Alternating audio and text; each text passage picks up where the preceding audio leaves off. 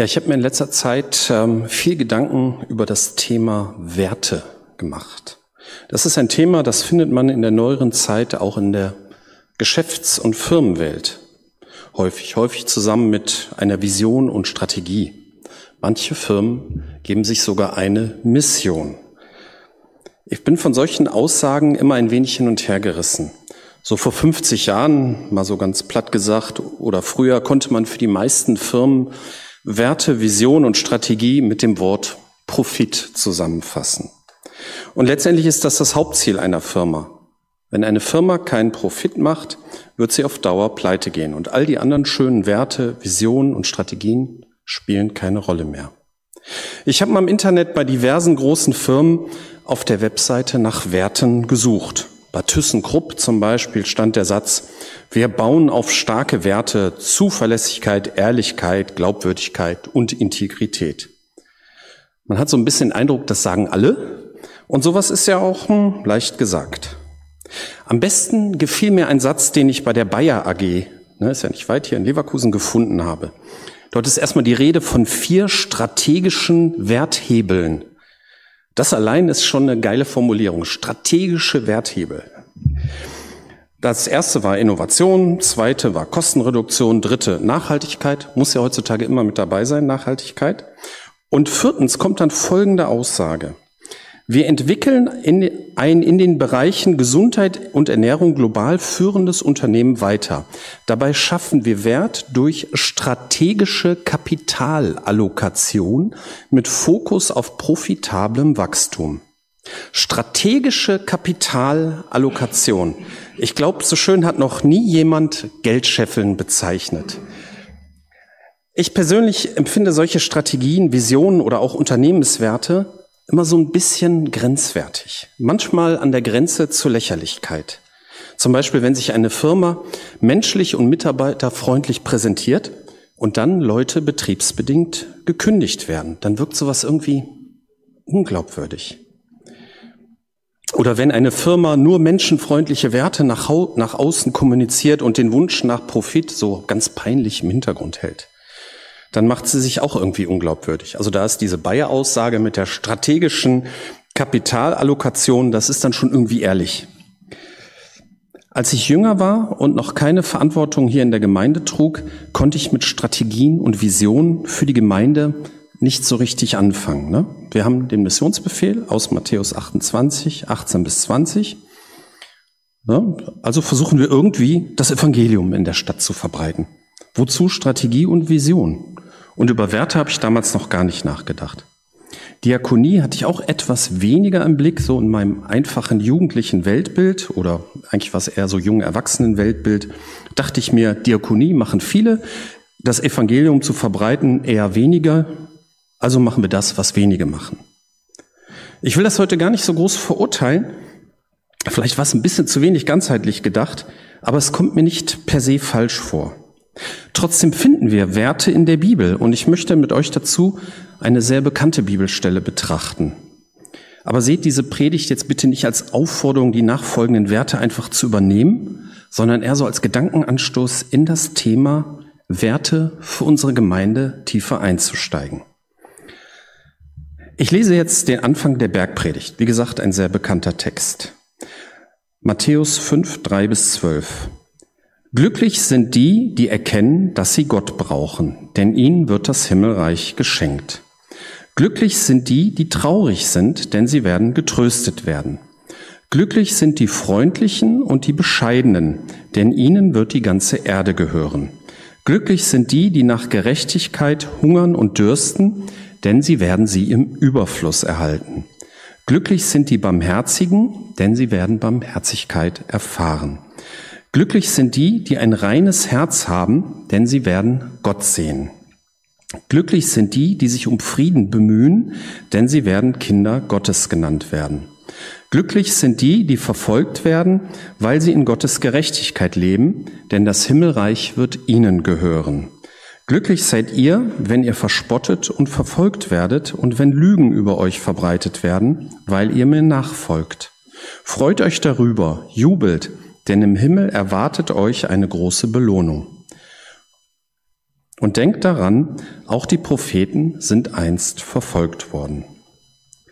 Andere Übersetzungen schreiben, selig sind die, das ist vielleicht bekannter, wie das bei Luther hieß, aber ich finde hier die modernere Übersetzung verständlicher. Was weiß einer, was heute was selig sind? Naja, schauen wir uns die Werte an, die sich aus dem Text ergeben. Glücklich sind die, die erkennen, dass sie Gott brauchen, denn ihnen wird das Himmelreich geschenkt. Dass ich erkenne, dass ich Gott brauche, das ist wirklich ein Wert, der mein Leben bestimmen soll. Und das wünsche ich mir auch für unsere Gemeinde. In unserer Gemeinde brauchen wir Gott bei der Planung, bei der Entscheidungsfindung, bei der Umsetzung. Wir brauchen Gottes Leitung. Wenn man von außen auf unsere Gemeinde guckt und fragt, was macht die evangelisch-freikirchliche Gemeinde Leichlingen aus? Kann man dann sagen, sie braucht Gott und ist sich dem bewusst? Glücklich sind die, die traurig sind, denn sie werden getröstet werden. Traurig, was kann man hieraus für einen Wert ableiten? Müssen wir jetzt mit traurigem Gesicht und sauertöpfisch herumlaufen, um auch einmal so diverse Klischees über Kirche zu bestätigen? Ich denke, hiermit ist gemeint, dass man vor den Sorgen, Problemen, Nöten anderer nicht die Augen verschließt, sondern das Leid teilt und mittrauert. Hier ist die Rede von Mitgefühl. Wir tragen unsere Trauer, unsere Lasten gemeinsam. Und das wäre ein toller Wert für unsere Gemeinde. Und das ist ja auch schon zum Teil so. Glücklich sind die Freundlichen und Bescheidenen, denn ihnen wird die ganze Erde gehören. In anderen Übersetzungen steht sanftmütig, aber da kann ich auch nicht wirklich was mit anfangen. Also das Wort ist sogar für mich zu alt. Ja, freundlich. Der Ton macht die Musik. Wenn man es hinbekommt, immer freundlich miteinander umzugehen, dann entsteht schon eine ganz besondere, anziehende Atmosphäre. Natürlich darf nicht nur freundlich getan werden, so vordergründig, sondern die Freundlichkeit muss tief in den Beziehungen verankert sein. Da sind wir doch auf einem guten Weg, habe ich so das Gefühl. Und Bescheidenheit, also für die heutige Zeit würde ich aus Bescheidenheit einen Wert besonders ableiten. Und zwar würde ich es so formulieren, der andere widerspricht meiner Meinung, könnte aber recht haben. Vielleicht irre ich mich. Wenn wir diesen Wert verinnerlichen, dann würden wir uns ziemlich von der heutigen Welt absetzen, glaube ich. Glückselig sind die, die nach Gerechtigkeit hungern und dürsten, denn sie werden sie im Überfluss erhalten. Gerechtigkeit halte ich für ein ganz schwieriges Thema. Wir nehmen für, häufig für uns selbst gerne Gerechtigkeit im Anspruch, aber bei anderen ist uns das nicht immer so wichtig. Wenn der das darf, darf ich das auch. Das habe ich auch schon von Erwachsenen gehört. Vielleicht habe ich sogar auch schon mal selber gesagt. Ich kann nicht ausschließen. Mit menschlicher Gerechtigkeit kommen wir hier wahrscheinlich nicht weiter. Wie sieht es mit Gottes Gerechtigkeit aus? Wir sind vor Gott alle schuldig, alle Sünder, und durch Jesus Christus haben wir Vergebung von Gott erlebt. Und das ist Gottes Gerechtigkeit. Und das ist ein guter Wert für unser Leben und für unsere Gemeinde. Vergebung. Wir sind geduldig miteinander und zur Vergebung bereit. Natürlich sind manche Konflikte komplexer und man muss drüber reden und so weiter, das ist klar. Aber so als grundsätzlicher Wert finde ich Vergebung gut. Glücklich sind die Barmherzigen, denn sie werden Barmherzigkeit erfahren. Barmherzigkeit würde ich als gelebtes Verständnis, Hilfe und Beistand ansehen. Wir hatten vorhin schon auf, unter dem Punkt Trauer das Mitgefühl. Und das setzt darauf auf. Es kann nicht jeder alle seine Probleme selber lösen. Man kommt oft genug an Grenzen. Und so haben wir Verständnis für unsere Schwächen, helfen einander und stehen einander bei. Und das passiert auch heute. Zumindest erlebe ich das so hier in der Gemeinde. Das ist auch heute schon oft so. Und das ist ein Wert für unsere Gemeinde. Glücklich sind die, die ein reines Herz haben, denn sie werden Gott sehen. Jede Übersetzung, die ich mir angeguckt habe, schreibt hier reines Herz. Dieser Punkt fiel mir echt am schwersten. Was ist denn ein reines Herz? Am ehesten konnte ich mir das vorstellen, was das Gegenteil von einem reinen Herzen ist, nämlich Hintergedanken und Heimtücke. Bekommen wir das hin in der Gemeinde ohne Hintergedanken, also Heimtücke hoffentlich schon mal gar nicht, aber ohne Hintergedanken miteinander umzugehen? Das würde dann natürlich auch bedeuten, dass man unangenehme Fragen und Meinungsverschiedenheiten auch irgendwie anspricht und versucht zu klären. Vielleicht kommt man das, bekommt man das sogar freundlich und bescheiden hin. Wenn man das mal als Satz formulieren würde, würde das bedeuten, wir gehen ohne Hintergedanken miteinander um. Glücklich sind die, die sich um Frieden bemühen, denn sie werden Kinder Gottes genannt werden. Andere Übersetzungen schreiben hier Friedensstifter. Das äh, empfinde ich persönlich als überfordernde Formulierung. Um Frieden bemühen, das geht noch, also jetzt für mich persönlich. Wir leben in einer ziemlich gespaltenen Gesellschaft, insbesondere politisch und gesellschaftlich. Und durch Corona sind diese Spaltungen auch noch quer durch Gruppen und Familien gezogen, die sich sonst eigentlich zusammengehörig gefühlt haben. Können wir als Christen oder als Gemeinde dazu beitragen, dass Spaltungen überwunden werden, dass Konflikte sich wirklich befrieden lassen? Frieden zwischen Mensch, Mitmenschen empfinde ich als wichtigen Wert. Auch für uns als Gemeinde. Brücken bauen, Beziehungen wieder neu knüpfen. Können wir das? Gerade bei diesem Punkt wird mir der erste Wert aus der Bergpredigt ganz besonders bewusst. Ich brauche Gott. Also das ist etwas, ist vielleicht eine Nummer zu groß. Aber mit Gott geht das. Glücklich sind die, die verfolgt werden, weil sie in Gottes Gerechtigkeit leben, denn das Himmelreich wird ihnen gehören. Glücklich seid ihr, wenn ihr verspottet und verfolgt werdet und wenn Lügen über euch verbreitet werden, weil ihr mir nachfolgt. Freut euch darüber, jubelt, denn im Himmel erwartet euch eine große Belohnung. Und denkt daran, auch die Propheten sind einst verfolgt worden. Es bleibt unser Auftrag, von Jesus Christus weiterzusagen, auch wenn vielleicht manche, äh, manche glauben, dass das nicht mehr in die heutige Welt passt. Es geht natürlich nicht darum, irgendwas in peinlicher Art und Weise wie vielleicht vor 40 Jahren zu machen.